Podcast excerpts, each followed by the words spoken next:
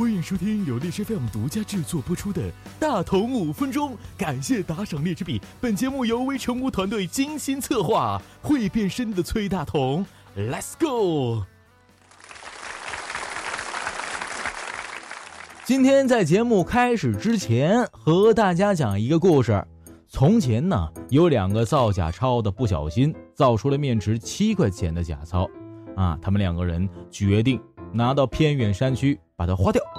然而，当他们拿一张七块钱的假钞买了两根两块钱的糖葫芦后，他们哭了。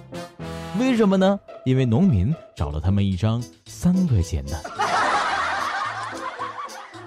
那么问题来了，为什么人民币没有面值三元的呢？说到这里，不得不说前方高能。事实上，万物皆有本源，生命的本源是水，人的本源是细胞，爱的本源是性，爱的本源是性，爱的本源是性，是性。呃，这个，而我们货币面值的设计就是数字。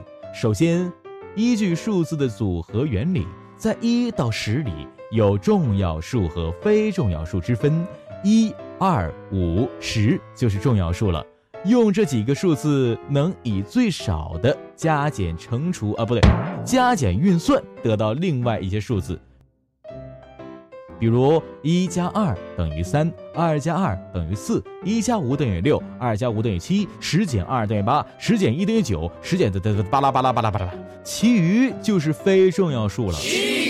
而如果我们将这四个重要数字其中的任何一个数，用非重要数来代替，那就会出现有的数要两次以上相加减才能够得到，这样就比较繁琐，尤其是对于大多数算术不太好的人来说，比如说我哈，日常使用也不太方便。当然，这种简单的数字对于我来说实在是，啊，太简单了，三加五等于九，对不对？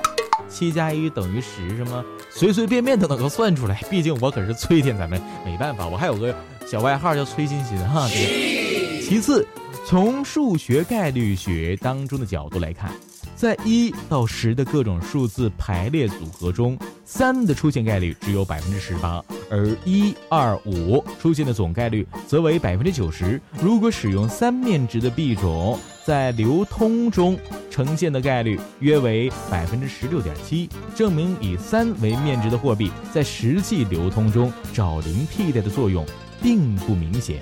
也就是说，生活中我们如果使用三块钱面额的人民币，花费制造、流通的成本，那简直是可怕。当然，那么多连我自己都晕了。简单点来说，就是。三块钱的人民币如果出现，很有可能并无卵用。哎，当然，大同秉着来者不拒的原则，如果你有发行于一九五五年的三元钱，我就随随便便用一百块钱换你几张，好不好？啊，可以等会儿在这个本节目的弹幕留言下面给我评论，我有是吧？咱们两个人进行一个私密的小窗口，进行一个这样，哎，我我换下一个话题啊。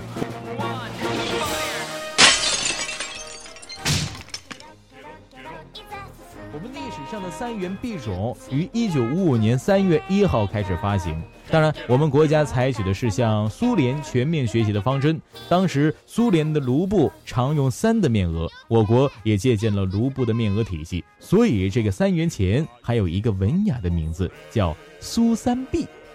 在市场上流通了九年以后，终于停止流通，被国家收回。因此，这样的纸币在民间的数量十分稀少，具有很高的收藏价值。